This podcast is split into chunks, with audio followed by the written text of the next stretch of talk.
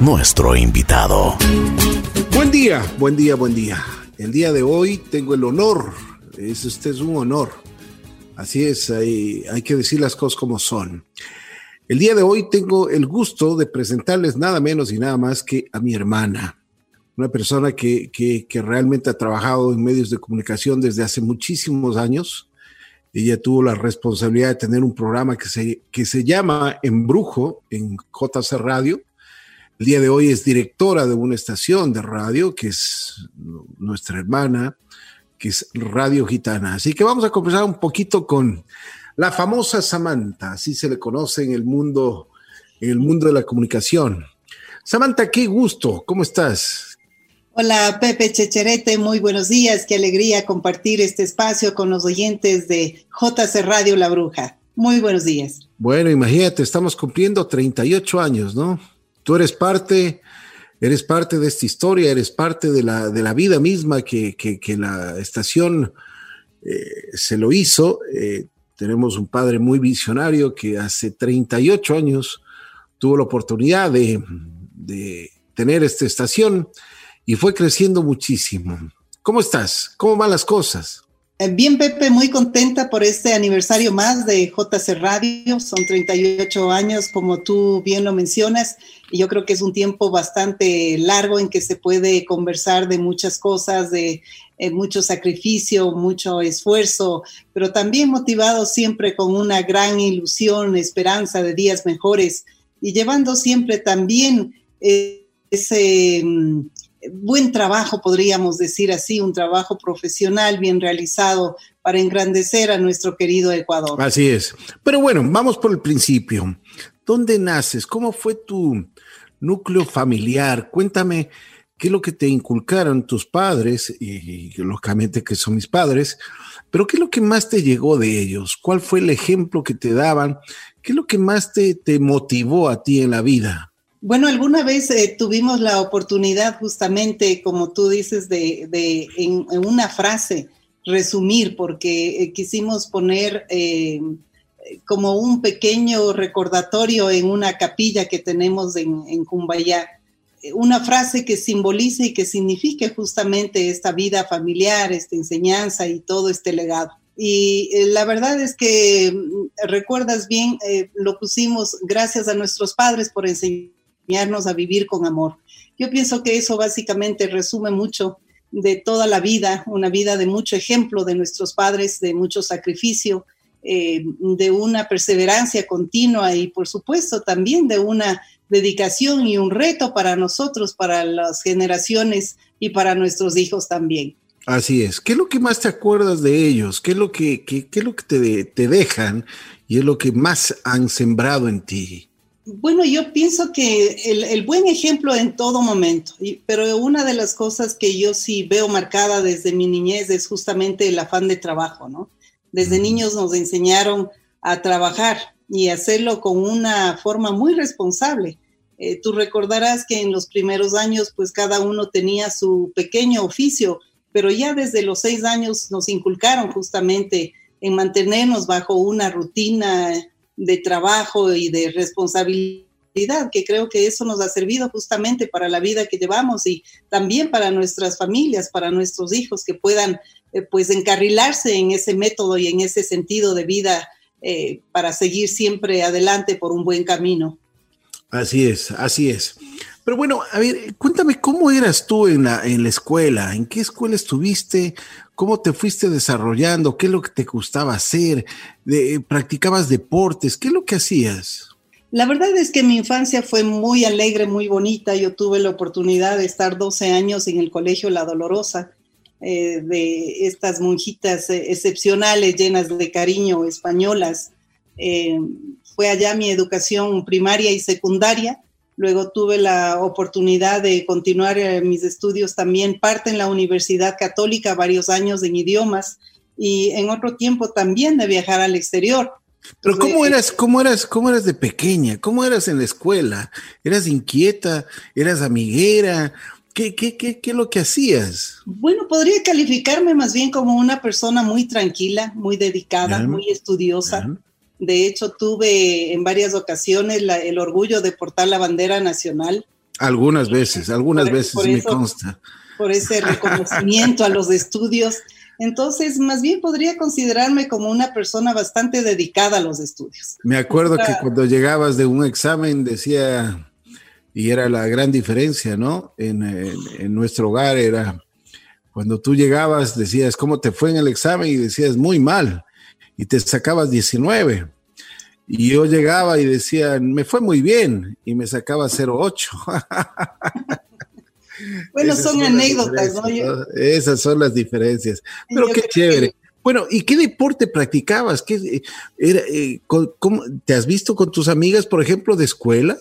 Bueno, llevamos un grupo de compañeras de, la infancia, del colegio que nos llevamos hasta ahora, eventualmente por la pandemia ya no tan seguido como antes, pero mantenemos una, una relación estrecha, podríamos decir, siempre la una y la otra en contacto.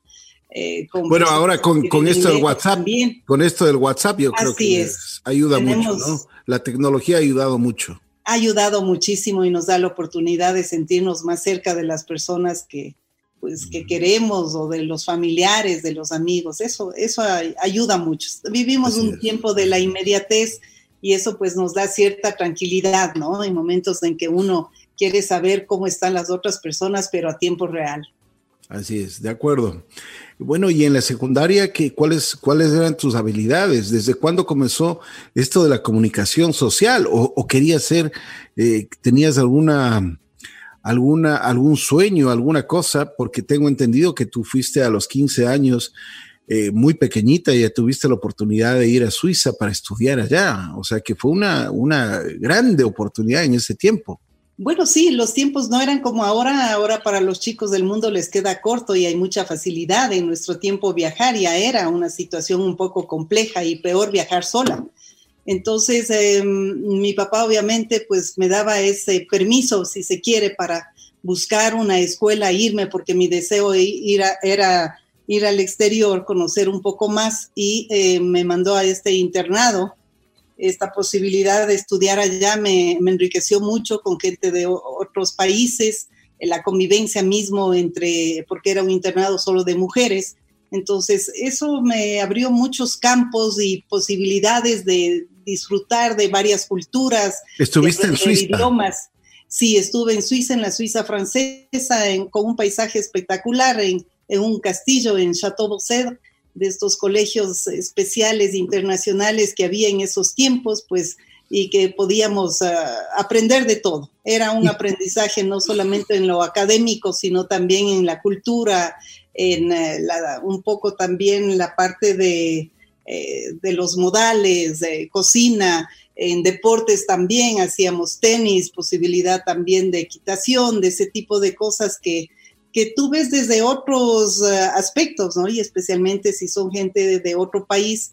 Eh, hacíamos un grupo muy grande también con la, gente hispana, como los mexicanos, los españoles, gente que un poco más cercanos a nuestros países, que teníamos un, buen grupo de amigos también allá. Pero ¿cómo te fue allá? ¿Te, sentías muy extraña? Porque a los 15 años todavía eres una niña, ¿no? O sea, y, debe ser un poco fuerte para, las personas que van a esa edad. Y además acostumbrarse al idioma, ese tipo de cosas, son, es diferente. Sí, bueno, los comienzos siempre son difíciles y estar fuera del hogar, como te digo, tantos años después de, eh, digamos, si uno ve en retrospectiva, ahora ya no es tan, tan complejo, tan difícil. Eh, pero antes en nuestros tiempos sí, porque por decir algo, si yo eh, me encontraba enferma y alguna gripe le escribía a mi mamá, claro, la carta llegaba 15 días después de qué voy a hacer. no, había, no había tecnología. No había tecnología. Yo me acuerdo que cuando llegué, mi papá me dijo, por Dios, tienes que hacerme llegar, llámame o qué hacemos. Entonces me acuerdo que la directora me dijo, no se preocupe, le voy a mandar a su papá un telex. Entonces en ese, ese tiempo, imagínate, como clave morsa, me acuerdo que, ponían unas dos o tres frases como está bien, ya llegó sin novedad, algún tipo de... bueno, pero que eso, eso no representa los años, sino que simplemente la tecnología en ese tiempo no existía nada más. Claro. O sea, poco a poco se fue dando, ¿no? Y una llamada telefónica también era costosísima, entonces uno era la carta nada más, pues esperar esos 15 días que nos repartían para ver si todo estaba bien y obviamente las situaciones ya cambiaban, entonces ya... Ya, cuando llegaba la carta y estaba ya estaba sano, estabas bien, ya no necesitabas ninguna recomendación de nada. Pero bueno, sí, esa era la, la experiencia, ¿no? Pero ¿cómo te sentiste tú a los 15 años? Además de que, además de que nosotros tuvimos una, una suerte que yo siempre digo, y es una, gracias a Dios, tuvimos una abuelita que nos crió a los dos y que, sí. le decíamos mamá y que, pues, por, o sea, nos, nos, nos atendió de las mejores formas y nos educó de la mejor forma también. Nos enseñó muchísimos, muchísimos valores. Sí, sabes que yo creo que toda esa herencia de tradiciones, de, valores, como tú bien dices, es lo que, lo que a uno le va formando y se va llevando.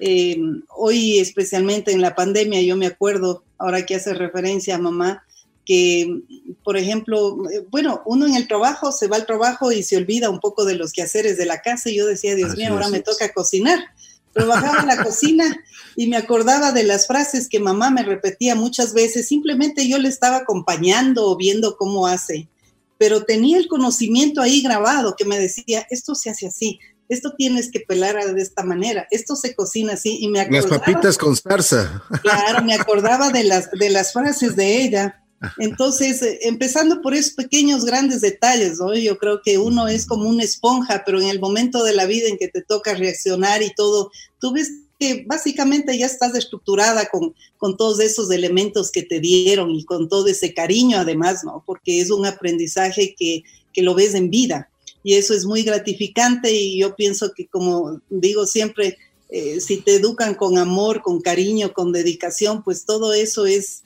es positivo, es bueno y te queda eso grabado. De acuerdo. Las bases se dan no en las clases, sino en, la, en el hogar. Así es. De acuerdo.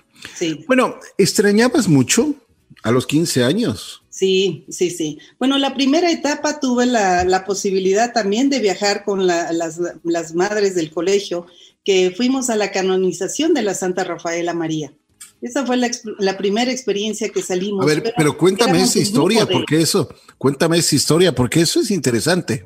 Eso era, eh, bueno, el, eh, como yo estudié en la Dolorosa, que es el Sagrado Corazón de Jesús, eh, pues, las madres decidieron hacer un viaje a Europa, ese fue el primer viaje que fui sola, con las madres y con mis amigas, digamos, del colegio, porque algunas eran compañeras y otras eran más grandes, de mayor edad, quiero decir. Entonces, eh, con ellas fuimos a la canonización de la, de la Santa Rafaela María, era beata en ese tiempo y bueno, posteriormente se hizo santa, patrona del colegio, y que tuvimos la oportunidad de estar ahí en, en el Vaticano. Mira, eh, qué experiencia. Maravilloso. Eso fue espectacular porque nos dio... ¿Qué edad tenías?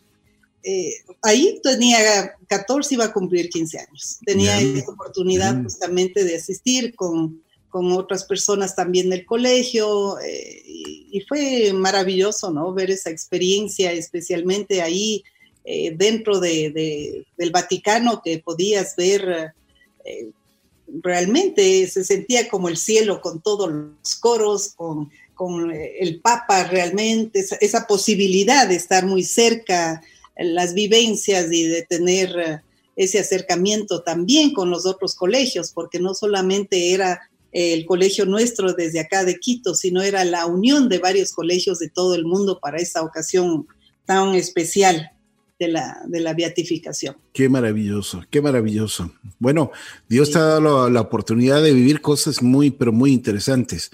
¿Cuándo nace en ti? Porque ya en el colegio, me imagino que tenías tus sueños, me imagino que ya estabas pensando qué hacer de tu vida. ¿Qué pensabas? La verdad es que tenía una gama de posibilidades, nunca fue algo directo como algún niño que dice, o como yo veo en mi, en mi primera hija, que ella siempre quiso ser profesora y veo que tenía ese tipo de, de inclinación. Yo tenía varias alternativas, me gustaba mucho la decoración, idiomas también. Y todo eso pues era también un poco de la base de la administración, de empresas, del comercio que veía en casa y todo eso. El tema de la locución realmente no surgió sino ya hasta cuando me gradué, podría decir. Después de eso surgió el tema de por qué no hago esto o el otro cuando empiezo justamente con los primeros pasos en, JC Radio, que lo hacía de forma administrativa. Bueno, pero vamos, vamos por partes. Antes, ya te graduaste del colegio. ¿Qué hiciste en la universidad? ¿Qué, estudiaste? En la universidad estuve en la Universidad Católica, estudié idiomas, eh, luego estudié también en el Junior College Administración de Empresas y posteriormente me fui a Suiza. Ahí fue, digamos, el, finishing school o el college, que, la terminación de lo que estaba haciendo acá, eh, que fue también una, una magnífica experiencia, ¿no? Te ha dado la oportunidad de la vida también de hablar eh, varios idiomas. Hablas, eh, bueno, el materno que es el español, el inglés y el, el francés que lo, lo, dominas, pero perfecto. El francés, sí, sí. Entonces, bueno, he tenido oportunidad, como te digo, de... Es, difícil el francés.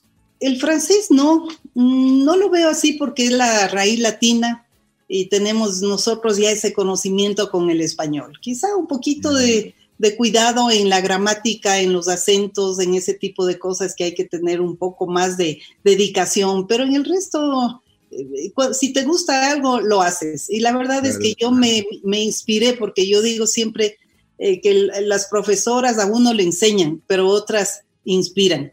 Y esa es la función del profesor. A mí me inspiró una profesora que me acuerdo hasta ahora el nombre, François Melul, que estudiaba en la Alianza Francesa antes de irme. Ya tenía esa afición de los idiomas en el colegio y ella me, me inspiró realmente a, estudiar francés y me encantó. Entonces desde ahí seguí el francés, y ya me fui con un conocimiento de base aquí desde la Alianza Francesa y luego pues me fui a, a Montreux en Suiza, en la parte francesa, a, a este maravilloso colegio que yo digo es una educación integral, no solamente la parte académica, sino también en deportes, en en etiqueta, en cocina, o sea, es una preparación en cuanto a cultura también. Entonces te abren muchos elementos que eh, era lo que quizá yo necesitaba y buscaba, ¿no? Y eso me, hizo mucho bien. ¿Cuándo se te abre eh, ya el, espectro en lo que es comunicación social? Bueno, eso fue después ya en la universidad realmente que nace ese deseo de, involucrarme un poco más y de escuchar mi voz, porque yo era muy tímida, no es que he sido siempre eh, amante del micrófono y salir así las cosas tan fácilmente. Después de eso empieza ya este, digamos, conocimiento y curiosidad por, por los medios de comunicación, ya trabajando en la parte administrativa que veía cómo funcionaba y aprendiendo lógicamente todo este eh, funcionamiento, este raje de lo que es la radio, que es fascinante. El tema de la radio es que cuando tú empiezas creo que es difícil salir de... De, de acuerdo. Es el famoso bichito que dicen, ¿no? Ya cuando entró el bichito ya no puedes salir. Pero bueno, ¿cómo, ¿cómo fueron tus inicios en la radiodifusión? ¿Qué es lo que hacías? ¿Tenías, eh, me imagino que el momento que abrías el micrófono tenías un poco de nervios, ¿o no? Por supuesto, por supuesto, tú recordarás que al inicio yo era una de las que más temblaban ahí porque decía, bueno, ¿y ahora qué digo y qué hago? Pero el momento en que tú te sientes ya cómoda contigo mismo eh, y, eres tú al aire, ya no tienes ese, ese problema. El asunto es llegar a ese punto, que es bastante difícil porque obviamente te ganan los nervios, eh, tienes que estar seguro y segura de lo que tú quieres hacer, de lo que tú quieres comunicar. Entonces, eh, como dicen, uno se va formando en las tablas. Es igual que los actores. Eh, si estás ahí en el escenario es donde vas aprendiendo poco a poco. Pero lógicamente tienes que tener una formación ya académica, ¿no? O sea, porque no, no, no, solo, no solo las tablas te dan, sino que tienes que tener unas bases, unos cimientos para que tú puedas seguir progresando en ello. Claro, cuando ya nació pues esta curiosidad, digámoslo así, por la, por la radio, por los medios de comunicación, eh, tuvimos eh, varios entrenamientos, en este caso en Radio Netherlands, que había en ese tiempo los cursos en CIESPAL, eh, también en la, en la, radio de, en la radio de Holanda, ¿no? Exacto, así es. En la HCJB también inicié algunos cursos, hice algunos cursos de doblaje y, así poco a poco, ¿no? Ir aprendiendo todo lo que significa y lo que es la, la radio. Bueno, y en la parte musical, ¿quién, ¿quién te ayudó? ¿Cómo fue? A ver, cuéntame, porque también es, es complicado, o sea, no, no es una cosa que, que uno llega y están los discos ahí y pone cualquier cosa porque uno tiene que saber programar, uno tiene que también tener un gusto y tiene que ir desarrollando ese gusto. Bueno, tuvimos muy buenos profesores. Tú recordarás que las personas que compartíamos diariamente el trabajo en, JC, como Jorge Obando, por ejemplo, fue uno de los grandes maestros. Muy bueno, excelente. El conocimiento y, la programación de él, y yo sí diría que eh, fue un, inicio realmente, pero de un profesor muy bueno que nos llevó a ese mm, desafío de ser mejor que el maestro, porque él nos enseñó y tenía pues el conocimiento musical, por decir algo, de los años 50, que quizá nosotros no habíamos vivido, pero lo aprendimos de él, aprendimos a disfrutar ese tipo de música. Hay canciones que, por ejemplo, yo aprendí que no he vivido, pero sé que son éxitos. Y el momento en que me voy a los playlists ahora con tanta cosa que hay en, en, en, en, línea y que puedes ver efectivamente lo que tú sabías, dices, ah, caramba, pero esto ha sido de 1940, del 45, del 50, del 60, y resulta que era una, una, cosa que tú ya aprendiste y lo diste por hecho. Así eh, es. También la, la, magia de los acetatos, ¿no? que, que nos permitía aprendernos y memorizarnos, por ejemplo, la pasta de un disco, verla, la carátula, ah, sí, en el número 5 es tal, el número 4 es otro, ya sabías eh, cómo estaba y nos permitía también mover un poco más la, la memoria, la, eh, aprender y tener muy en cuenta todo ese tipo de detalles. Entonces era muy interesante la radio. Yo digo que antes nos movíamos un poquito más los locutores, ahora tenemos un poquito de barrillita porque es fácil solamente desde el teclado pero antes nos tocaba movernos porque la discoteca estaba no tan cerca de la consola y obviamente tienes dos, tres minutos lo que dura la canción para buscar otra, otra, otro éxito, otra canción que te va ahí y a veces no te acordabas dónde era y buscar en orden alfabético y todo eso. Era un verdadero reto. Además, llegar 30 minutos antes de tu turno, ¿no? Porque tenías que seleccionar la música, tenías que sacar la música para, para ver qué es lo que colocabas. Definitivamente. Esto era importantísimo, ¿no? Eso por lo menos, por lo menos, un 30 minutos antes. ¿Preparabas tú tus programas? O sea, por ejemplo, ¿libretabas? Sí, yo creo que sí, eso me ayudó mucho. Es muy importante. Yo tengo cuadernos que hasta ahora les indico a mis hijas y ahora a mi hija, mi primera hija, María Alejandra, que está tomando este gusto por la, por la radio, que em, justamente libretaba. Así es. Sí tenía eh, las canciones en, mi cabeza y muchas veces me levantaba, decía, ah, esta canción no he puesto, me acordaba de una cosa, otra cosa, iba inmediatamente al estudio a hacerlo. Sí. Qué bien, qué bien. Cuando entraste a la bruja, ¿qué edad, qué edad tenías más o menos? o, ¿Cuál era la proyección que tú tenías? Tú decías, bueno, esto va a ser eh, ya mi profesión. ¿Qué, ¿Qué, es lo que pensabas? Porque realmente eh, eh, tú, tú dejaste una huella muy, muy importante en todo lo que es embrujo, en los clásicos.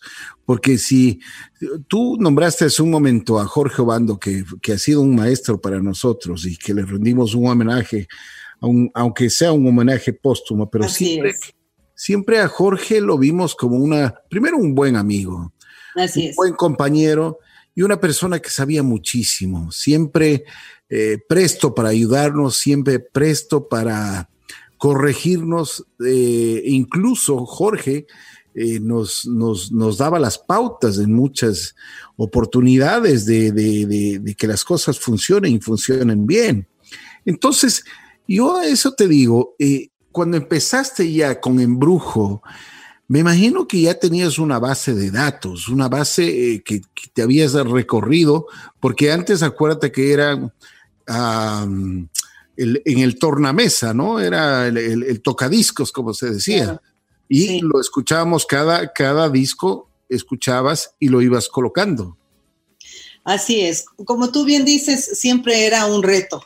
Eh, toda la, forma de planificar, digamos, el programa, tenías que hacerlo porque hoy puede existir un poco más en ese sentido, quizás la improvisación, pero en nuestros tiempos en que tenías que buscar especialmente los recuerdos, los clásicos, la música diferenciada, si se quiere, en un programa específico de recuerdos, sí tenías que hacer tu búsqueda, tu conocimiento, leer un poco más de los artistas, eh, por qué escribieron esa canción. Bueno, pero en ese, tiempo, en, ese tiempo en ese tiempo tenías que buscar muchísimo, ¿no? En un libro. No, no, había, no había internet, no había absolutamente nada. No había internet. tenías, que comprar libros para, para leer las historias, la historia de cada uno, la biografía de cada uno. Claro, acuérdate estos libros que eran prácticamente como la guía de teléfonos. La Biblia, claro. Bastante anchos en los que eh, tú empezabas a leer y además que solo había en inglés. No había muchas oportunidades de tener en otro idioma, en español y claro, te tocaba pues si no entendías esto o alguna otra cosa, aparte de, lo que ya leíste, dar un pequeño resumen de, lo que es, eh, libretar, sí, sí, sí te llevaba tiempo. Eran, eran otros tiempos, como digo, em, pero yo sí pienso que era un, disfrute realmente de desde sacarle al acetato y, sentir que, va a estar perfecto, porque incluso le limpiábamos con un poco de alcohol y todo. Era un procedimiento que ya nos llevaba a una mística de trabajo. para, para brindarle al oyente, no sé, un, producto de, de muy buena calidad. Así es. Porque no solamente era el, tema de, la espontaneidad, sino justamente era, como te decía, pues el reto uno de, presentar el programa en el poco tiempo que tienes de canción en canción, eh, de verificar los datos de quién vas a presentar y de darle también un contenido, ¿no? Así es. ¿Cuándo, quién, quién tuvo mm, la oportunidad, con quién tuviste la oportunidad para hacer tu primera entrevista? La verdad es que no me acuerdo a quién hice la primera entrevista. Lo que sí puedo decirte es que he tenido algunas entrevistas que como yo no, ve, no veo telenovelas, por ejemplo, en algún momento me tocó entrevistar a algún actor o a alguien de, la, de alguna telenovela y, ahí sí que fue un poco difícil para mí.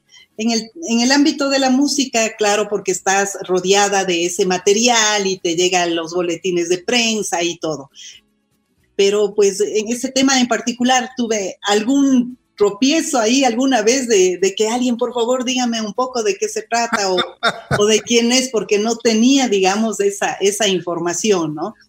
Algo así. Algunas veces, has algunas veces has improvisado en entrevistas, o sea, que no sabías cuál era el personaje y te tocó ahí un poco darle a la, lengua, como se dice. Eh, claro, por eso te digo que en este caso en particular, pues de una telenovela, no me acuerdo bien cómo era, pero eh, sí, sí, me tocó un poco ahí de, el tema de, de a ver quién me ayuda. Eh, ¿Qué fue? ¿Qué novela era? ¿Qué era una novela colombiana? Él es el personaje central. no sé, un poquito eso sí, sí me tocó en alguna vez. Pero de ahí el resto yo creo que es mucho más fácil porque las personas que vienen, en este caso, como no es un tema político ni, ni algo así, pues vienen con ese deseo de, darse a conocer. Entonces la gente como que se facilita más la conversación y puedes entrar en el tema de la producción, de la canción y ese tipo de cosas, ¿no? Y de, quién te acuerdas, por ejemplo, que, que has tenido un contacto especial, o sea, o alguna anécdota que tengas? Una de las entrevistas que a mí me gustó mucho fue em, eh, con Montaner. Ricardo. Montaner, em, le hice en algún momento una entrevista y, eh, él decía, tú eres, tú eres ecuatoriana, siempre que hablo de Ecuador me acuerdo de Betty Pino y, eh, me refiero ahora, tengo como ese link, digamos, de, la, de las personas que le, que le entrevistan o algo así. Y fue, me contó muchas anécdotas, hubo una facilidad, digamos, de, conversación, eh, pero así también otros artistas. Chayanne, por ejemplo, es una persona muy simpática, muy agradable. muy dada, ¿no? Hay, hay artistas que fluyen rápidamente en el micrófono y que realmente puedes pues tener una entrevista muy agradable. A veces se, va el tiempo y ya te dicen ya se acabó, pero te da ganas de continuar porque es como una charla que, sigues y sigues, ¿no? Depende. Has hecho, has hecho mucha amistad con varios artistas, ¿no? No con muchos, yo creo que tú más, un poquito más, eh, a través de, quizá con Alejandro Sanz, que hemos tenido un poco más de ocasión de compartir momentos un poco más afuera, digamos, del micrófono. Claro, ha estado, ha estado en nuestra casa, ha estado pues con la familia, yo creo que eso, es, eso también ha sido una diferencia especial para cada uno de nosotros. Así es, sí, oportunidades. Pero sabes, yo te, yo te digo algo, eh, eh, hace unos meses tuve la oportunidad de llevar a Sebastián Yatra, y cuando hablamos de ti, cuando hablamos de Samantha, se acordaba muy bien, te tenía, sabía quién, o sea, quién era Samantha, sabía cómo la entrevistabas, además te tenía un cariño muy, pero muy especial.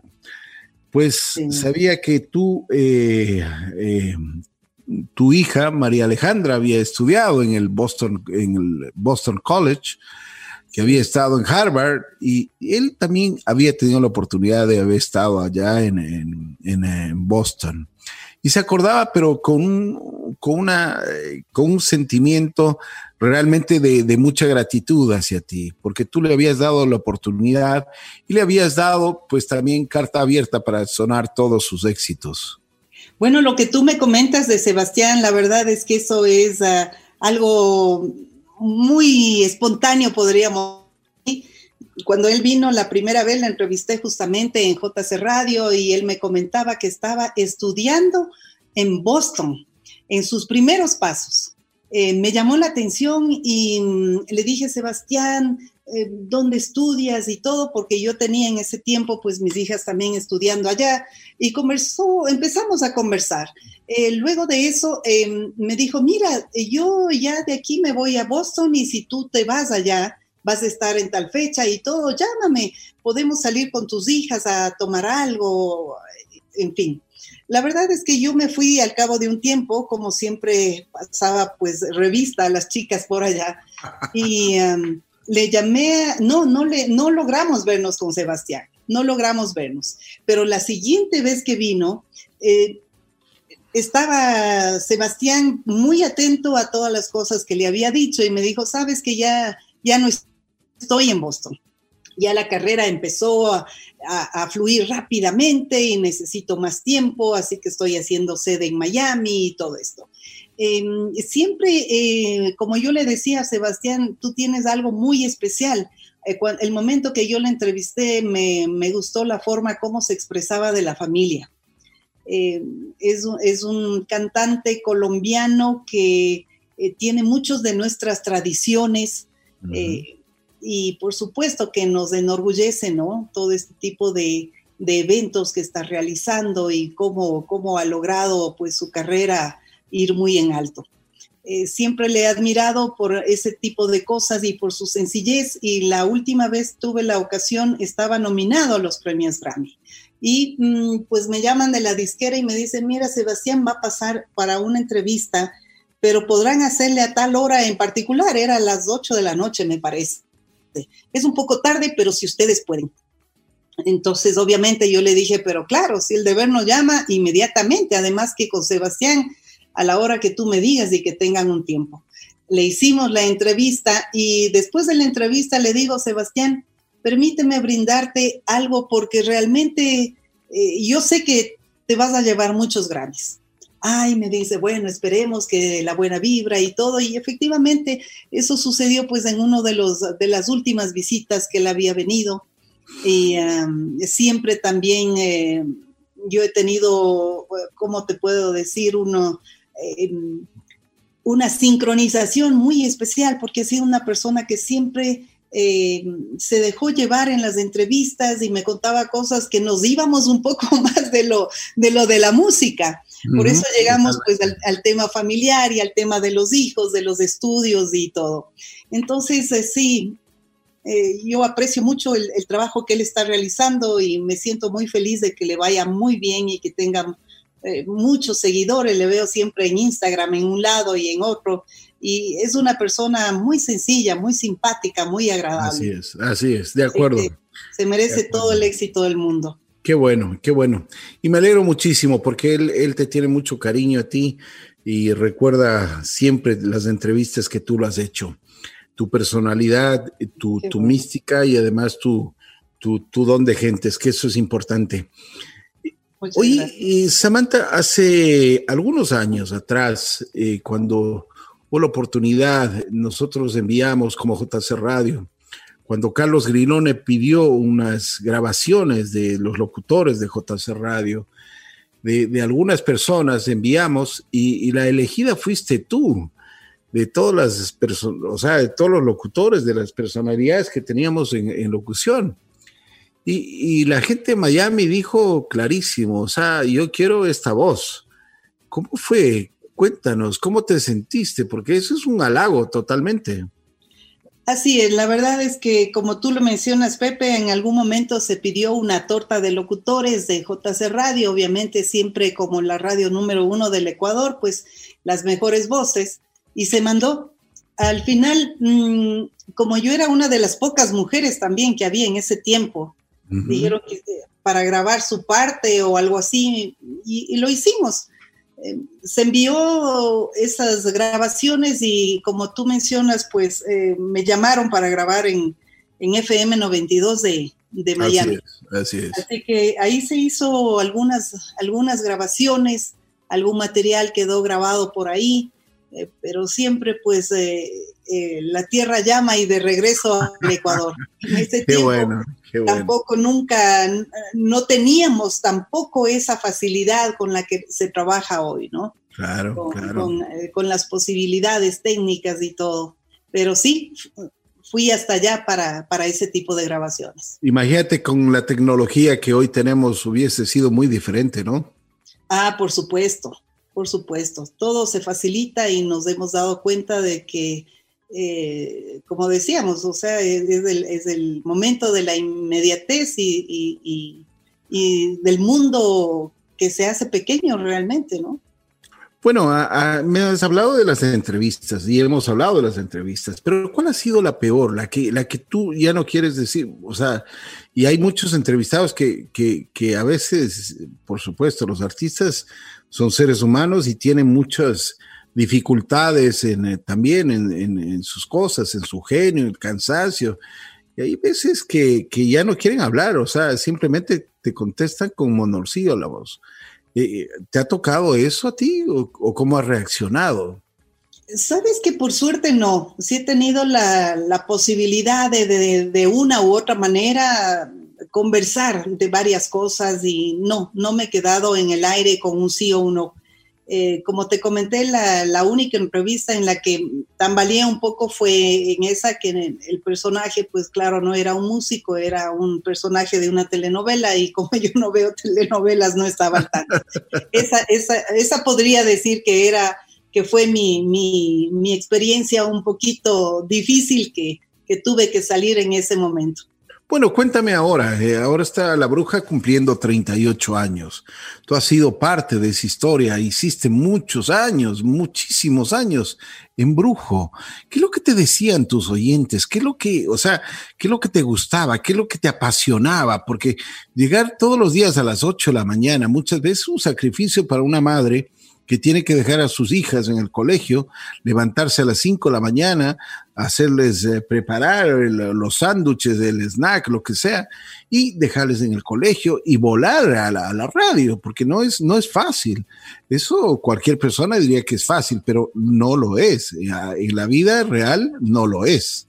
Como tú lo mencionas, o sea, en la radio no puedes tener excusas. Tú tienes que, en primer lugar, llegar puntual ahí llegas a las 8 de la mañana, si tienes tu programa a las 8, tienes que llegar unos 10 minutos antes y eso como tarde. Y es la responsabilidad que tú haces con, tu audiencia, ¿no? Entonces, yo sí pienso que eso es, es muy, muy importante. Y claro, uno pues por detrás tiene otro tipo de actividades de casa, de familia, de, como tú mencionas, de como mamá, en fin, eh, pero siempre ha sido para mí un, motivo de alegría. Como yo muchas veces digo, al abrir este micrófono me siento emocionada y alegre y al cabo de tantos años sigo diciendo lo mismo, porque para mí cada día es, es una gran oportunidad, es, es una, además es un agradecimiento y me siento muy feliz, muy feliz de tener esta, esta, esta interacción con el público. Me siento muy bendecida porque ha sido un público muy cálido. Y si yo sigo en radio es justamente por esa, eh, ese cariño, esa preferencia del público que, eh, que me siento muy bien. Me siento muy feliz. Qué bien, qué bien.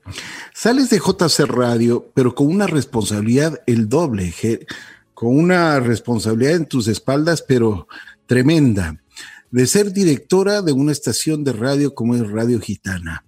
Y lo haces y lo haces bien porque te toca formar un equipo, te toca ver muchísimas cosas, te toca ver la programación, ver cómo fue ese, esa transición que tuviste en tu vida, porque debe haber sido para ti, o sea, una, una enorme responsabilidad. La verdad es que podría decirte que sí, responsabilidad sí, un gran reto un gran reto y eh, a mí me gustan los, los retos en que uno puede medirse. Creo que son posibilidades de crecimiento de, eh, de uno mismo, ¿no? De demostrarse a uno mismo de que lo puede hacer. Entonces, con el bagaje que ya tenía, digamos, la escuela de, de JC Radio, eh, el, el, grupo humano, los amigos, los compañeros, eh, las personas que en algún momento trabajamos juntos, pues conversamos, hablamos y muchas de las personas justamente que conforman ahora Gitana eh, pasamos por JC Radio. Entonces se cristalizó, hay otros, otros locutores que son, que son nuevos, que se han ido formando, pero también darle una estructura diferente, porque Gitana, como tú bien dices, es la hermana menor de JC Radio, pero eh, es en, otro aspecto, tiene un estilo un poco más clásico, eh, tiene entretenimiento, tiene también unos consejos de actualidad, eh, una diversidad y un contenido pues que hemos querido llegar porque la música es, es muy linda, pero la compañía de las personas y lo que uno puede desenvolverse, lo que puede transmitir, lo que puede dar al aire, yo creo que eso es muy importante y eso marca la diferencia justamente de todo lo que se hace hoy en línea. No es lo mismo coger un playlist de los que puedes escuchar, que de hecho son muy bien realizados, eh, pero también la compañía y lo que la otra persona te puede decir. hoy por hoy, pues que vivimos en un mundo tan solitario y nos hemos dado cuenta con la pandemia, yo creo que hoy más que nunca tenemos un gran reto, una gran responsabilidad con el mundo entero de brindar um, más cariño, más dedicación, más posibilidades de que las personas no se sientan solas, se sientan acompañadas, dar un buen mensaje. Y eso si le matizas con unas canciones que han sido éxito y que te gustan, pues qué mejor. Así es, has puesto tu personalidad como directora de Radio Gitana en, la, al aire y eso es importante me gusta lo que tú dices, darle simplemente música no es, no es todo. Puede ser una, una música maravillosa, pero el contenido, lo que, tú, lo que tú puedes transmitir es lo que vale. Y eso es importantísimo. Hoy más que nunca, con esta pandemia que nos ha enseñado muchísimas cosas. Bueno, cuéntame un poquito ya de tu vida personal. Por ejemplo, tienes unas dos hijas maravillosas, María Alejandra, María Gracia. María Alejandra, por ejemplo, ya está dando sus primeros pininos en la radio. Cuéntame cómo fue, por qué fue, porque ella, como, como tú mismo me contabas hace momentos atrás, ella siempre quiso ser educadora, siempre quiso ser, ya tenía su, su, su visión desde muy chiquita. Sí, la verdad es que yo me siento agradecida por mis hijas que son maravillosas, son dos personas extraordinarias eh, María Alejandra es la mayor y María Gracia, mi hija menor. Eh, María Alejandra, pues en algún momento quiso estudiar afuera, ella estudió en Boston justamente, como comentábamos lo de Sebastián Yatra, ella, bueno, las dos estudiaron en Boston. La primera estuvo en Boston College y luego en Harvard, se graduó como educadora también, eh, tiene un estudio en comunicación y producción y dirección de teatro. Entonces, el tema de la comunicación nace porque ella en primer término, término dijo, bueno, yo quiero seguir teatro, pero yo le dije, bueno, eh, sigue teatro, me parece muy bien, pero puede seguir también alguna otra carrera. Me dijo, bueno, voy a seguir entonces la de comunicación. Así pero hay un paréntesis, hay un paréntesis porque de lo que tengo entendido, eh, como tú eras abenderada y todo, siguieron también tus pasos, porque María Alejandra es una persona que ha estudiado muchísimo y se ganó una beca 100% allá en la Universidad de Harvard y se graduó con honores, que eso no lo hace cualquier persona. He tenido, sí, muchos, eh, muchos momentos de, gratitud y de mucha alegría y para el Ecuador también, porque eh, María Alejandra, bueno, ella se graduó en Boston College, eh, salió en los Six to Remember, seis para recordar de la promoción de ella, y aparte de eso, pues también se ganó el premio de San Ignacio de Loyola, que este no es un premio académico, sino a la persona, al ser humano como tal. Ah, qué bien. a ver, cuéntame un poquito más, a ver si es que te extiendes en ese, en ese, en ese aspecto. Eh, claro, siendo que la iglesia, eh, digamos, la Universidad Boston College es de jesuitas, ellos pues eh, tratan de crear este ambiente justamente sin, sin ninguna presión en los chicos, sino simplemente generando este respeto, esta reciprocidad, este amor al servicio y eh, mm, hacen la premiación de las personas que obtienen este galardón eh, en cada promoción. Y ella se ganó justamente, como digo, pues el patrono de los jesuitas de San Ignacio de Loyola. Este es un premio espectacular.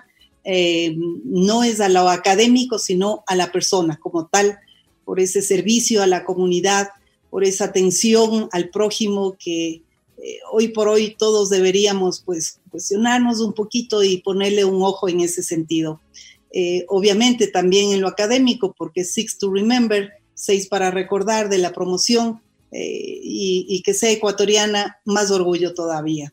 Y luego pasa pues con todos estos antecedentes a Harvard, hace su, su maestría en educación, y el momento de, recibir todos los, honores y, el título, ella va con la bandera ecuatoriana en la mano. Entonces, son momentos muy especiales, son momentos en que uno se siente pues eh, eh, retribuido, ¿no? Como tú dices, eh, el, momento en que la mamá, después de trabajar todas sus cosas y hacer, ve que los hijos también han, logrado eh, triunfar sin esa necesidad ni esa premura de tenerles estudien o hagan o no, absolutamente. Yo sí en eso reconozco de que mis hijas en algún momento yo les decía, por favor, ya no, ya no estudien tanto, dejen de estudiar, vamos a hacer esto, vamos a hacer el otro, pero eh, se creó un, ambiente muy, muy agradable eh, en el que ellas pudieron desenvolverse de la mejor manera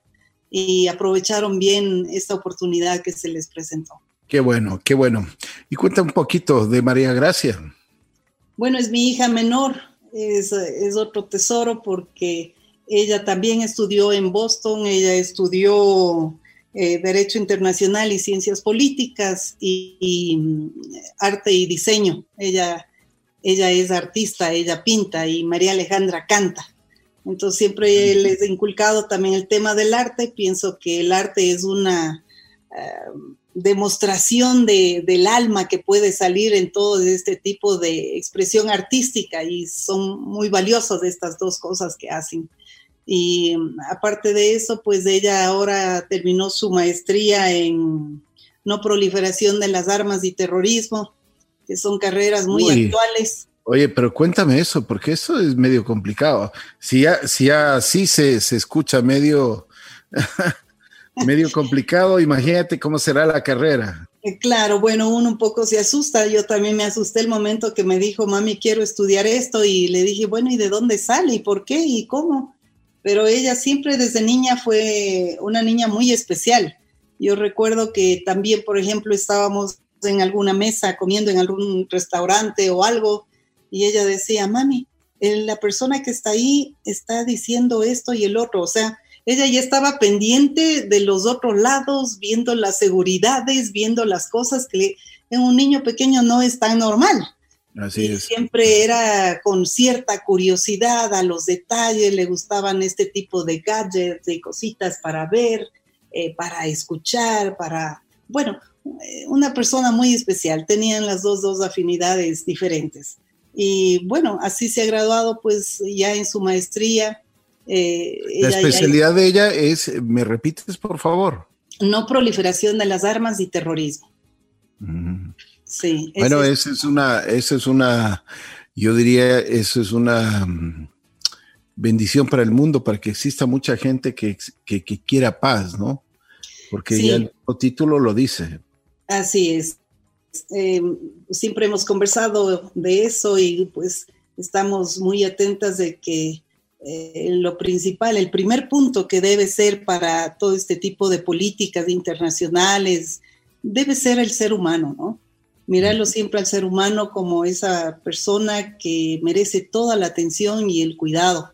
Entonces, eh, con base a eso, pues ya después todas las legislaciones y políticas que se puedan hacer ya, ya quedan bien establecidas. Pero tengo entendido que ella, ella tuvo la oportunidad de estar en Londres en un curso muy especial sobre el desarme nuclear. Sí, bueno, ella ha tenido la oportunidad de viajar mucho, es una joven eh, que le digo, tiene, tiene su pasaporte muchos sellos que, que se le acaban rápido porque fue, mm, desde pequeña fue a La Haya, digamos, en todo lo, se organizó en el colegio todas estas ah, viajes que hacían al, modelo de las Naciones Unidas. Después también se fue a Ginebra ya, a la parte central, digamos. Eh, después se fue a, justamente a, Inglaterra, donde estudio, estuvo ahí haciendo una pasantía en el Consejo de Seguridad británico, luego se fue a Viena también, que justamente es este instituto de, desarme y bueno, ha tenido muchas posibilidades de, de, estar en el mundo, digamos, de, en este campo que para nosotros suena un poquito aterrador, pero que hoy por hoy más que nunca el mundo necesita eh, poner sus ojos en eso, ¿no? Y, buscar siempre la paz, evitar ese tipo de, confrontaciones, evitar que se llegue a esos límites. Qué bien, qué bien. Bueno, tienen una, una, madre ejemplar, una madre que también les da mucho ejemplo en, muchos sentidos. Y es por eso que el, el, reino de Bélgica te nombra hace algunos años atrás te nombra como cónsul de, Bélgica en, eh, en, eh, la ciudad de Quito, en Ecuador. ¿Cómo te has sentido? ¿Cómo fue eso? Cuéntanos, porque es una experiencia eh, realmente que, que, vale a contarle y por, por supuesto es algo inolvidable para ustedes y para la familia. La verdad es que es un honor, sí, ser cónsul honoraria del Reino de Bélgica en la ciudad de Quito eh, desde hace dos años aproximadamente. Eh, nunca me esperé, mandaron el cónsul de Guayaquil, me dijo, mira, están haciendo este llamamiento, ¿te parece si mando tus papeles, tu currículum? Yo le dije que le agradezco mucho, pero nunca había pensado involucrarme en, el cuerpo consular, ni, diplomático, ni absolutamente nada. Pero él me dijo, bueno, yo voy a mandar porque considero que tú tienes la, capacidad y la entrega de que lo puedes hacer. Entonces resultó así, él mandó sus, los papeles y al cabo pues de un tiempo eh, me llamaron de la Cancillería y me dijeron que tenía el, beneplácito. Para mí es un honor, es creo que un momento eh, como decimos, muy difícil para todo el mundo. Estoy aquí al servicio justamente de la comunidad de, belgas en, Quito y en el Ecuador, eh, porque estoy en Guayaquil, tenemos otro cónsul eh, pero yo estoy llevando las provincias de toda la sierra, así es, toda la sierra y parte de la costa. Entonces sí es una, una, responsabilidad bastante grande, pero que lo hago con, con ese afán de, de, servicio y de unión a los, a los dos países que me parece que entre hermanos siempre se puede ayudar y comprender las legislaciones y políticas respetándose siempre y llegar a acuerdos. Qué bueno, me alegro muchísimo. algo muy importante. Samantha, ¿qué te dio la bruja en estos 38 años? Cuéntame. Bueno, la bruja es una escuela. Yo pienso que todos los que pasamos por ahí aprendemos muchísimo, no solamente de la música, eh, del trabajo, de la filosofía, eh, de la forma de hacer bien las cosas.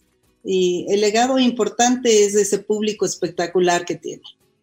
Eh, el, público en todo el Ecuador que se manifiesta, que llama, que escribe y que se lleva el corazón de uno. Definitivamente yo pienso que eso es eh, pues vital e importante y ese respeto también a la, al abrir el micrófono pienso que esas son unas grandes enseñanzas que, uno aprende. ¿Crees que se ha perdido un poco ese respeto al micrófono? en las últimas generaciones. Cada uno en su medio mm, tenemos que ser nosotros hoy más que nunca, eh, como digo, responsables y portadores de un mensaje, un mensaje necesario de, unión, de paz, de armonía, de, de tranquilidad, si se quiere, ¿no? Hoy más que nunca pienso que el mundo necesita eso. Eh, quizás son otros estilos, hay estilos ahora muy libres, muy dinámicos, eh, radios diferentes que tienen justamente como... Muy informales, ¿no? Así es, es su, es su modo de ser, pero yo creo que el mensaje de un comunicador siempre tiene que ir de la mano de, de mucho respeto, mucha humanidad que se ha perdido, eh, mucho afán de servicio. Muchos valores. Muchos valores. Así y la convivencia pacífica, que es muy importante. Cuéntame una cosa, ¿qué, qué, qué es lo que te falta hacer? Yo creo que muchas cosas. Yo creo que esto nunca termina, siempre hay momentos, cuestionamientos y oportunidades. No me atrevería a decir algo en particular, en específico, pero eh, yo soy una persona de fe y siempre digo, pues, lo que Dios diga, ¿no? Ahí estamos. Si tienes que agradecer a alguien, ¿a quién, a quién lo harías? Bueno, en primer término yo haría a Dios y en segundo pues a la familia que me, que me ha tocado, porque también como tú mencionabas antes, y fuimos criados en una familia pues de muchos valores, de mucho respeto, de mucha consideración. Y yo creo que uno se nutre de eso y puede generar también y florecer con los hijos, los nietos de esa manera. ¿Qué les puedes decir a la familia mágica hoy que te están escuchando y que todo el mundo quiere saber lo que siente, lo que vive Samantha? Y bueno, a todos los chicos locutores, a todos esos jóvenes que están atentos y los que quieren entrar también en, en JC, porque siempre hay personas que están a la expectativa de, de abrirse un campo, ¿verdad? Yo sí les diría que si están ya ahí, aprovechen, que es una gran oportunidad que lo hagan con mucha dedicación, con mucha entrega, que sean fieles, que es muy importante, y por supuesto que, que den lo mejor de ellos mismos. Yo pienso que es gratificante poder ver atrás y decir, bueno, esto fue lo que sembré y esto es lo que vamos a cosechar. ¿Cuál, es tu, ¿Cuál es tu principal sueño hoy por hoy? Bueno, mi principal sueño podría decir que es vivir cada día en paz, con amor, con felicidad y, al servicio, porque siempre tenemos algo que dar, eso no podemos olvidarnos. Siempre mientras caminamos podemos, hay personas que están a nuestro lado y hoy más que nunca necesitamos darnos. Eso es el, el, tema, podríamos decir, principal. Están escribiendo por WhatsApp tus compañeras de, de colegio. Eh, tienes una muy buena hinchada, una buena fanaticada, así que mándales un saludo a tus, a tus compañeros de colegio que te están escuchando hoy sábado aquí en Así la Vida. Bueno, un abrazo grande a mis queridas amigas y compañeras de vida. Eh, yo pienso que los, los amigos, los compañeros del colegio son aquellos compañeros y amigos que te duran toda la vida, ¿no? Porque uno empieza con esa inocencia, esa ingenuidad y que luego se va desarrollando la vida de cada uno y claro, tomamos diferentes rumbos, pero esos verdaderos amigos siempre están ahí.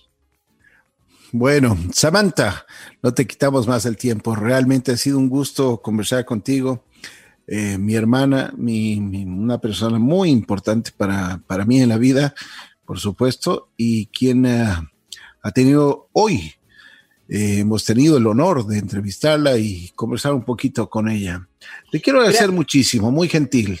Gracias a ti, Pepe. Muchísimas gracias de este tiempo. Eh, una felicitación inmensa a ese trabajo que ha realizado los 38 años de JC Radio. Tienen tu sello y que sigan adelante con mucha alegría, con mucho optimismo, con un mensaje siempre positivo y desearte buena salud, larga vida. Gracias a ti por esta magnífica entrevista y por lo especial que eres. Gracias. Muchísimas gracias a Samantha. Eh, la señora Silvia Co estuvo junto a nosotros en Así es la vida. Gracias y un lindo día para todos los oyentes de JC Radio. Felicidades.